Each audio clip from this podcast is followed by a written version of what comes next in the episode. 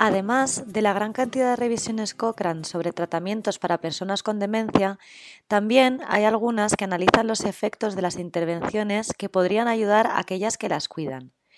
En enero de 2021 se añadió a estas revisiones una nueva sobre intervenciones diseñadas para ser aplicadas a distancia. A continuación, uno de los autores, Eduardo González Fraile, de la Universidad Internacional de La Rioja, España, nos habla de los resultados. La mayoría de las personas con demencia son atendidas en casa por algún miembro de su familia, y aunque el cuidado puede tener aspectos positivos, también puede plantear muchos desafíos y tener consecuencias negativas sobre el propio cuidador.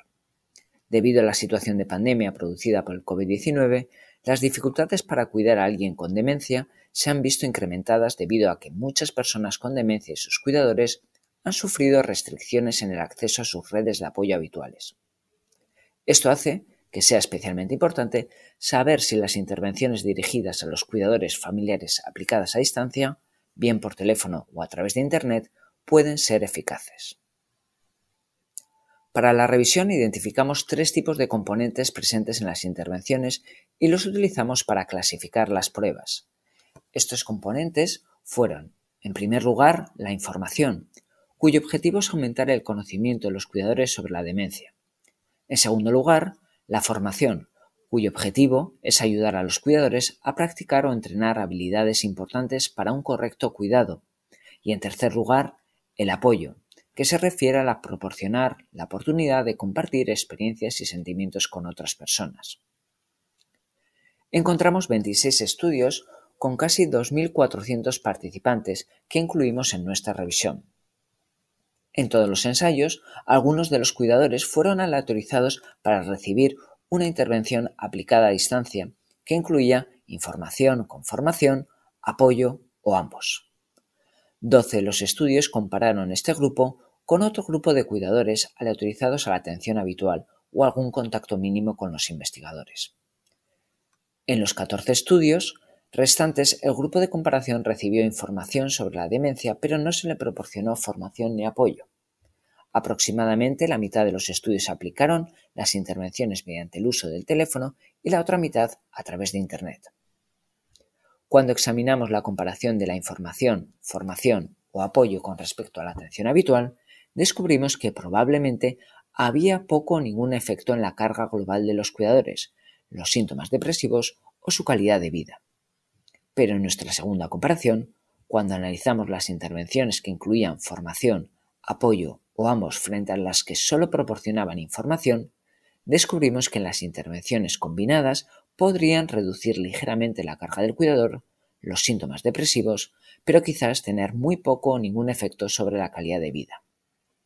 También encontramos que los cuidadores que reciben intervenciones que implican formación o apoyo fueron más propensos a abandonar los estudios, no podemos estar seguros de por qué ocurrió esto, pero es posible que el mismo hecho de participar en las intervenciones fuera una sobrecarga para algunos cuidadores. Estos resultados sugieren que en entornos donde los recursos sociales y sanitarios para los cuidadores de personas con demencia están disponibles y bien desarrollados, estas intervenciones aplicadas a distancia pueden no suponer una mejora significativa en su atención habitual. Sin embargo, estos resultados también plantean otras cuestiones que requieren de futuros estudios de investigación para poder ser respondidas. Por ejemplo, cómo se compara el efecto de las intervenciones a distancia con intervenciones similares realizadas presencialmente.